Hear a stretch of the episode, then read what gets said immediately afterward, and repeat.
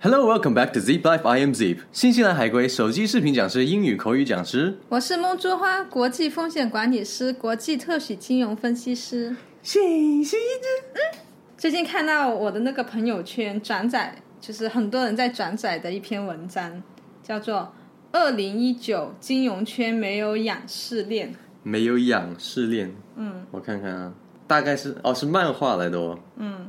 它大概就是讲，呃，它先引出是说有一个在普通大学金融专业的学生，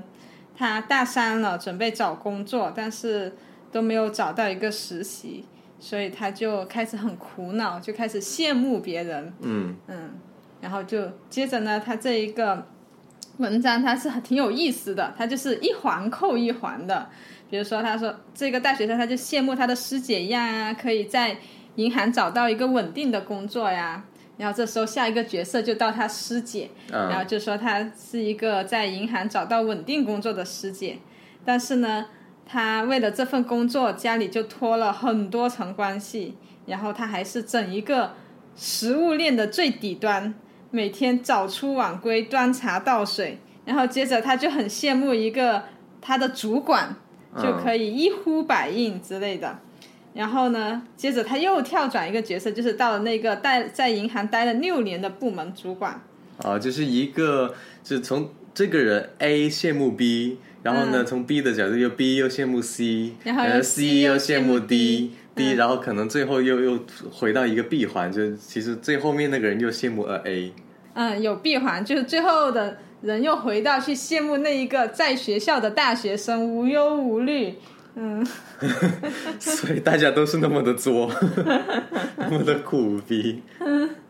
所以就是每一个岗位，你在你自己的岗位的时候，你总是去羡慕别人的岗位，但其实你不知，你只看到自己岗位的一些不好的，但你嗯看到了别的岗位的好的，嗯嗯，但实际上每个岗位都有自己心酸的一面，嗯，嗯，然后他这个就是针对金融的那个整个不同工作的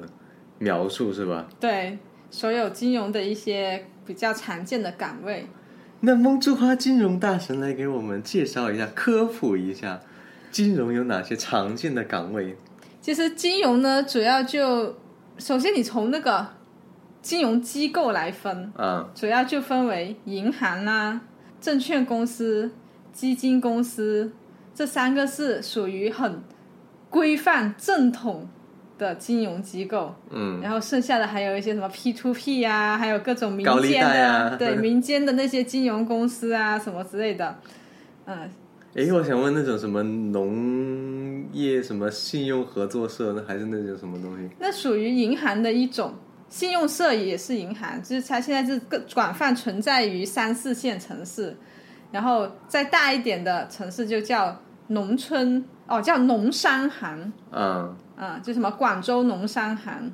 这种，嗯嗯，都是属于银行的一部分。 ，OK，然后呢，在不同的，所以你说有个人说，哎，我是做金融的，然后说，哎，我也是做金融的，可能两个人做的东西其实相差很大相的，差很大是吧？嗯啊，因为呃， 我小时候的时候，我爸有说你以后啊，你就读金融吧，真的然后金融很赚棒赚很多钱的，然后什么什么什么。现在我爸就说，嗯，不要不要，幸好没读金融，因为都是很苦逼的。嗯是很苦逼。 然后呢，刚刚回到刚刚话题，就是，呃，我主要是讲这三大正统机构了，因为 OK 别的那些机构就是比较混乱了。 嗯三大的话呢，比如说银行，它常见的岗位就有柜台啦，就是你们每次去嗯面对的那一个，嗯然后再往后就是一些叫做客户经理啊，主要就是放贷呀、之类的，嗯然后还有风控啊，然后主管之类的。然后呢，证券公司呢跟基金公司呢就会嗯比较多，就比如说有行业分析员，嗯是专门做研究的，嗯去研究这个行业的一些股票公司，然后呢，交易员专门去做交易的，什么叫交易？比如说基金公司，它汇集了大家的钱，嗯然后呢，它要去做投资，啊然后做投资决策的这个人就叫投资经理或者基金经理，嗯，但他们是不会直接去敲这笔交易的，他会把他的指令给交易员，由交易员去下单那交易员就按键盘那个， 啊，对啊，所以这，所以但是交易员呢，他也是有技术的，嗯，因为基金经理跟投资经理他不会就会告诉你听，哎，我要大概以这一个范价格拿买这这支票要买多少。嗯，那交易员就要去市场上交易啊，比如说债券的，他就要去跟对手谈啊，谈你可不可以这个价成交。如果是股票的呢，你比如说下了一个大单，他不可能一次性成交的嘛，所以你他就要考验这个交易员的交易的能力，就是他能不能以最低的成本完成交基金经理跟投资经理下达的指令。嗯，有些人他可能同样的指令给不同的人，有些人他就厉害，他就谈到价格低，或者他就选的时点好，他就买的好，因为他可能说我今天早上要买这个嘛，那、嗯所以有些他比较水的，他把成本弄得很高， 嗯，所啊以原来交啊还有易这员，种细节的，嗯，所以交易员他也有这么一个考核的能力，不是只是说哎就是敲敲键 盘，但他压力也很大的，就是经常乌龙指啊，听的就是不小心摁多一个零，少摁一个零，一般都多摁一个零之类的，啊所以压交易员的压力也是很大，也是刚刚那一个环里面中的一其个，中一个 OK，嗯呃，还有风控啦，就是我的岗位啦，也是很苦逼，是不是？对，风控是很重要的，在所有的金融领域，然啊后就每一个那银行有风控，证券也有风控，基基金也金都有风控，还有那些 P to P 也有风控，虽然可能是形同虚设，嗯 还有一些放贷公司也会有风控，嗯，融资公司。然后现在监就是国家对这个金融管的越来越严的时候，对风控的要求也越来越高了。嗯所以我们刚刚那个漫画里面也讲到，因为国家管的严，所以监管就会出很多的政新的策，政策，然后监管经常来检查，比如说我们今年七月到八月已经接了四五批检查了， 他就来到你的公司进厂，待在那里检查，检查的很细，所以呢，就是我们风控就是要应对很多监管的，但是呢，我风控的可以讲多一点，因为我的工作很苦， 就是风控跟投资其实是两个很相突的、很相冲突的部门， OK，因为所以它投天生的性质就是要起矛盾的。对，就是你投资的，他总是想，哎，有项目我就去做，这样子我才有收益，对不对？嗯，呃，这支票我想投，我就我觉得它收益高，我就想去投。但你收益高，同时带来的就是风险高，嗯所以呢，风控这时候呢就会要去说，哎，你要考虑什么呀？你要有一个什么，要设好你的阀值啊，你不能超呀。嗯，所以呢，你就天生的是跟投资部是有对着矛干的 盾的，嗯嗯嗯就是人家就会有时候人家就会说，我们也是为了公司发展啊，我们也是给公司赚钱啊，你又说这个项目不行，就是阻止我们给他赚钱嘛，嗯，对啊，所以风控的角色你要做得好，其实是很需要技巧的。所以梦之花，你之前投基金的时候的策略为什么这么稳？就是因为你的风控的思维，嗯，在市场暴跌之前，你能够意识到要把资金全部抽出来，嗯然后呢，结果一一点都没有亏损，对啊然，后涨的时候就跟着涨，亏的时候就一点都不嗯亏，就是因为你的这个风控思维。对啊，但我自己的账户我就好操作，我我自己买基金，我可以做对好我的风控，就但是是如你果投资和风控是同时在运作，在脑子里运作，嗯，对不对？但你投资是一另外一个人的时候，就沟通成本了，对，然后而且呢，你这个风控，你会觉得他只是说，哎，我潜在有风险，对不对？嗯，那你不能百分百告诉说是有风险，万一到时候也没事，然后他就会有可能他就会事后说，你看我这个项目做的多好，给公司带来多少利益，你当初什么什么什么，嗯， 所以就是很矛盾。但是呢，其实如果像我们做久了，就明白一些沟通上的技巧，你去跟沟通好了，其实就会越做越顺。所以其实沟通在金融行业里面是非常重要的一个环节。对，非常重要的环节就是，呃，大家从对方的利益点出发，对不对？也也表明自己的立场的时候，其实绝大多数人也是能理解的。那我们看看那漫画里讲的那几个常见的金融岗位，嗯可以跟我们科普一下有哪些苦逼的？好，他先是银行嘛，银行，嗯，是挺苦逼的。你有没有认识朋友是在银行工作？我们直接有拿啊真实例子来。我有朋友在银行工作啊，银行呢，它是这样子的：如果你通过校招，就是你是应届生，嗯，通过他的那个校园招聘进去的话，绝大多数是从柜员开始做的。嗯，你要先做一年柜员，然后呢，通过了之后，你再转到后面去做客户经理。你做柜员的时候就真的是很累的啦，你就一天都坐在那里。柜员是九到六吗？对啊，但是他要提前去，然后呢，到不是到六到五好像，不同的公司不一样，不同银行不一样，但他之后他要清点，他一般还是要搞到八点多才能回家。清点是什么意思？那点今天的数， 就是就是像那个什么《人民的名义》那个，就就点钞票是那个吗？他现在有那个机器点，就是你要核对看你今天有没有搞错数，你要搞对那个站对不对，等对了你才能离开，如果不对，他可能就要，我听说他们就是要自己垫啊或者怎么的。啊，所以也压力很大，就算错数就拿工资就就补上去的喽。对呀、好苦啊！但你而且没加班费的，是不是？这个不算加班费的。我们行业都没有加班费一说。啊，OK，OK 然后呢，当你熬过了柜员，如果你做得好的话，哎，可以给你升，就不用再做柜员啦，你就可以去做客户经理。客户经理呢是什么角色呢？就是很多人去借钱，就是去房贷的时候，嗯，会接触到，这就是做房贷的经理，他就是要，其实他就直接对客户了，他不是对那种去银行存钱取 钱那啊种就小不是小额的那种。嗯，他可能是给你放贷款，或者介绍你买理财，银行有很多理财产品嘛，嗯，就教你理财，然后让你去买各种基金之类的，他从中就是会收取一些 Commission 嗯，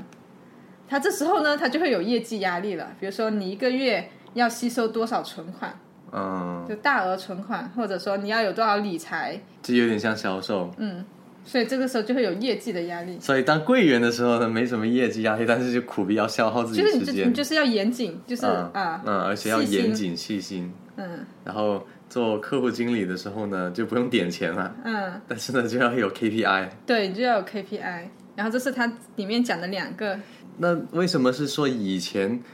找到银行的工作是很舒服的，现在就不舒服？可以解释一下这个吗？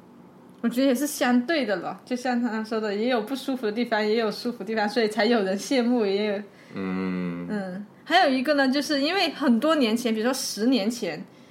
整一个中国的金融还没有发展起来的时候，那它就是银行是最早有的，像证券基金那些都是后面才出现的。啊，所以就是他投资的，就等于基本上是垄断了，是这对个啊吗。，那很多年前，像你爸爸妈妈年轻的时候，那些钱不就是存银行吗？嗯那现在就途径很多了。嗯然后接着他讲了，就到了证券公司。证券公司他他就讲了几个岗位，一个是投行，投行就是我们是大家认为很有钱的那个，对，投行呢，其实他真的是很苦逼，经常要加班，嗯，嗯，然后到处飞着去做项目，而且他一个项目一般是要做好久的。好几年的嘛会，对啊，就是你整个项目持续可能是持续，看你具体项目如果是重组的，可能快一点，就不同公司重组；如果你是上市的话，那至少要两三年。嗯，然后呢，你去现场去调查做尽尽调的时候，你肯定要两三个月，至少要在那个地方嗯待着。嗯，我有朋友是做投行的嘛，我就看他经常到处去飞着去做项目，嗯，嗯，然后呃，看上去确实是外行人觉得投行很光鲜亮丽，因为就他出每入次高档酒店，对他每次去的都是住的比较好的，啊嗯，然后呢又整天飞来飞去，嗯嗯，但是对于他们来说，他们也是挺苦逼的。就是比如说，他去一个，有时候他的一些项目不一定是在大城市的嘛，嗯他可能是比较偏的地方，然后他每周又要回家，有家庭。嗯他每周回家，虽然那个机票确实也是可以报的，但他每周就要去折腾，嗯然后呢，而且他在做项目的时候真的是要加班，就你在项目地点的时候，你真的就是从早上做到晚上，每天都这样，大基多本数上时候嗯是这样子。他们甚至到临近报材料的时候，就真的是经常通宵。嗯，嗯就像写 essay 的时候，嗯，然后呢，还有他提到还有一个很有意思的，就是大家都觉得他很 有钱，嗯，然后呢，他父母也觉得他很有 钱，然后呢，他就说他父母就找他借钱，嗯嗯，说他要弄他的房子什么之类的，还是嗯嗯嗯，就借个就几十万这样子，啊，哎你不看看我的存款到底有多 少？ 他就说他没有钱，嗯，然后他爸妈就很不能理解，就是包括他的亲戚都觉得他很有钱，就因为他说他是做投行的，嗯然后呢，因为他朋友圈又是在高档那些对酒店出入，他就觉得他出去出差的时候，吃又不用自己出，住又不用自己出，出车票又不用自己出，就相当于你的生活费你都不用自己出，然后你的工资又很高，所以你就会存了很多钱。那工资高吗？平均来说，他们的工资呢，其实就是要看奖金，所以其实他们底薪也不高。呃，如果是。都是入门的，我说的是，嗯那你说到高层肯定不一样了。嗯，那你都是入门的话，其实工资就是处于金融的，是差不多的。嗯，但是它的奖金可能会很高，就如果你做完一个项目，嗯，它会有一笔奖金。嗯，那你做完这个项目呢，你其实嗯对，两三跨年了度是对很久的。嗯嗯，然后它有时候还奖金会有递延，就是我今年给你一部分，明年给你一部分，嗯，就也不是一次性就都给你嗯，了。就看政策。然后呢，所以呢，其实他他也是每个月基本上月关，因为他也要在城市租房什么之类的。嗯嗯，虽然他不很少住，但他总要有一个房子啊。啊， 然后他也有家人，所以他其实跟我说他是真的是没有存到什么钱。哦，让我想起那个在网上看了一个笑话，就是说好像说什么，父母总是跟我说不要那么炫富，嗯，然后但是如果父母知道我的真实情况的话，应该是说劝我不要去犯罪。对啊，所以就是投行。下一个岗位就是交易员了， 啊，刚刚有提到过的，嗯，就是要对细节。对他每一笔都不能出错。然后接着他交易员就说很羡慕基金经理啦，因为基金经理就是管着钱的。然后很多人送礼物的嘛，有没有？哎，这个就不说了。 然后就是基金经理呢，他就是确实他就是做投资的，他有投资决策的。嗯但其实基金经理压力也是很大的，因为我之前在基金公司嘛，我嗯们那个办公室离基金经理的那个办公室是很近的，经常就听到那些基金经理在那里很痛苦，然后呢，就怎会么痛着？哦哦哦哦！就比如说市场暴跌的时候，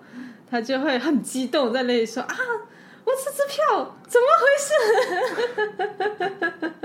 事？你就感觉他很，就是会因为他的资产的波动，他是承受很大压力的。嗯，嗯，毕竟他考核就是考核你的收益率嘛。是动不动几十万、几百万就不见了的那种。对呀、你想想，他手上管着一个亿的话，那他波动百分之一，他就损失或增长一一百万，万，而且通常一个基金经理手上可能不止一只产品，然后一只产品也可能不止一个亿，因为基金设立的条款就是要两个亿以上才能设立的，嗯所以他可能手上普通的可能攒着几十个亿，牛逼的基金经理那就是上百亿的他手上的产品。嗯，那你如果上百亿波动百分之一，那就是一个亿，一个亿，动不动就一个亿，所以他们的心理承受能力所以王健林才说一个亿是小目标，你知 道吗？所以很多人他他这里也提到说，业绩高压让他们经常很多人检查出重度抑郁嘛。下一个就是到了外资银行，就是什么叫外资银行？就是国外的，它的那个总部是国外的，然后在中国设立的银行，啊，反正就是母公司不是中国大陆的，嗯，但是外资银行这个我理了解的比较少，比较少朋友去了外资银行。然后他这里就说的是，呃，外资现在受的那个限制比较多了，就是内资公司反而发展的越来越好，都是就是他感觉内资的薪酬已经超过了外资的，然后而自己就是每个月只是领着那些老外发的死工资，嗯但是内资的银行很多人就能通过业绩啊赚到钱。嗯，然后再接下来的就是互联网公司的风控经理， 互联网公司风控互联网金融公司风控，啊、互联网金融公司有哪些？可以举个例子吗？这么理解？最简单的就是 P to P 了，嗯就是比如说现在很多 P to P 公司，就是你通过网络就可以给他，，网贷了是吗？就是那个、嗯，就可以，或者就你可以把钱投上去，投进去，然后再拿收益率，你就通过网络可以进行。嗯嗯，支付宝那些也算互联网金融嘛？对啊，吧蚂蚁属于互联网金融公司。哦，蚂蚁金服嘛。这个行业呢，就是你要认准大品牌了，如果不是大品牌的话，很有可能它哪一天就倒闭了。你的钱因为都是在互联网上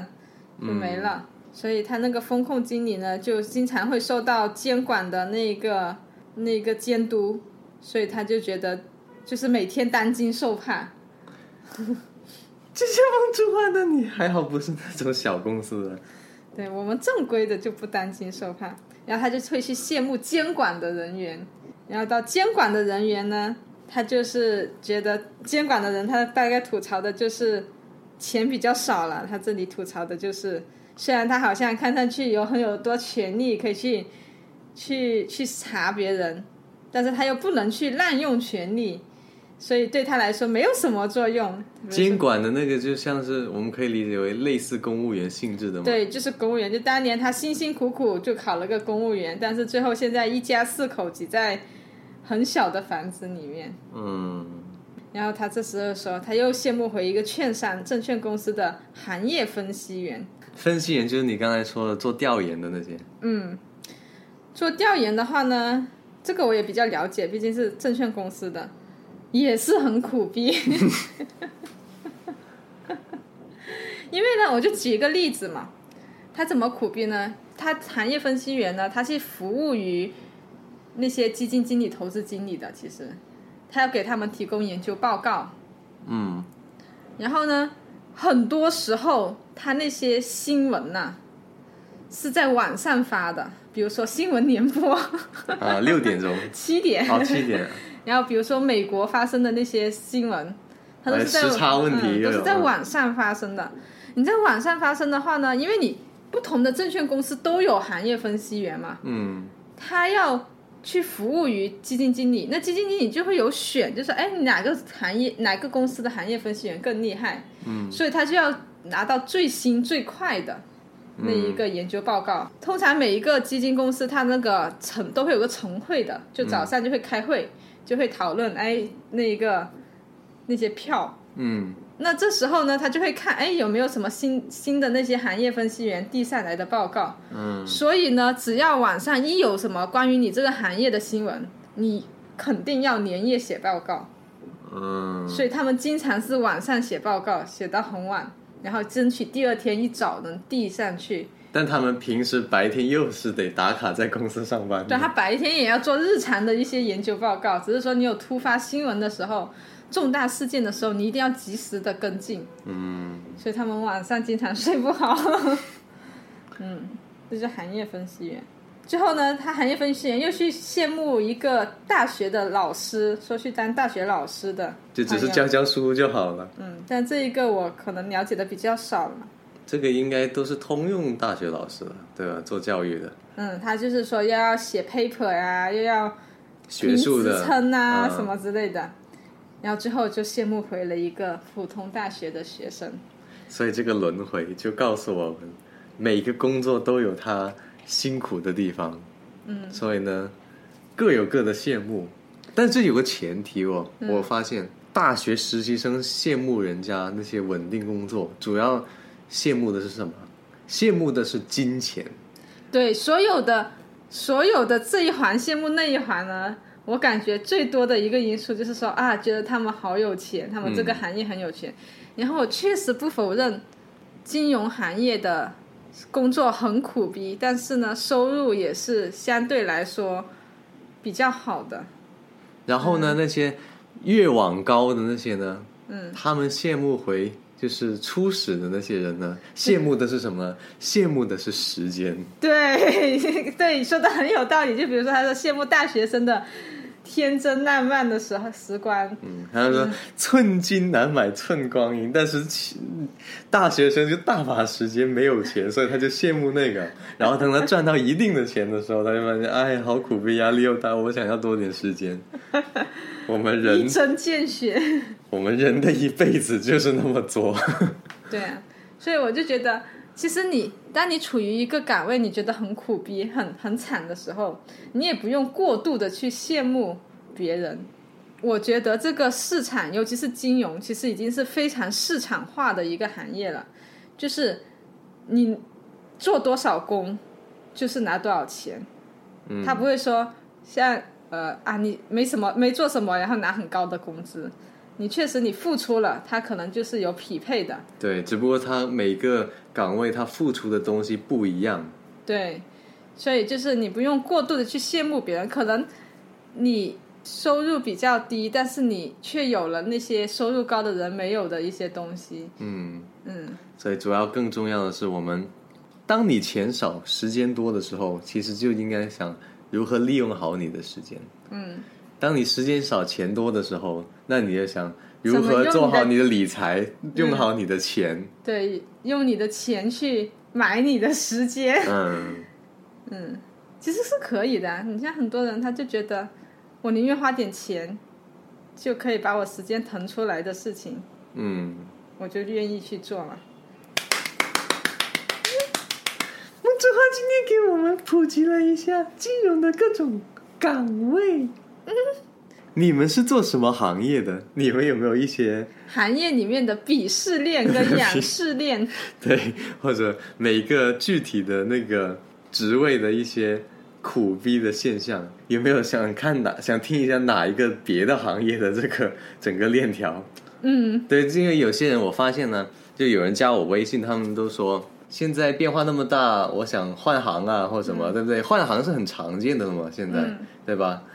或者换岗位，嗯，那其实换行要做之前，一定要像刚才，至少像，比如说你要换到金融行业的话，嗯。你至少要听到蒙珠花刚才讲的那一大串的基础的信息，对，你觉得你能承受，那你可以去试一试。对，其实你应该是考虑那个你换行业里面的最坏打算，你能不能承受，对啊，而不是总是奔着哦，他们好像很有钱，只想到好的东西。嗯， OK，那我们这期的 Podcast 就到这里。如果你喜欢我们的栏目，请赶快关注我们公众号。而且我发现啊，现在微信这个后台传语音的那个限制放开了，之前是不能超过三十分钟，是不是然后也不能超过三十 MB，现在没有限制了，所以我们这个 podcast 可以讲的更细、更详细、更长了。嗯还不赶紧关注起来！I am Zip 我是梦珠花。 and we will see you next time.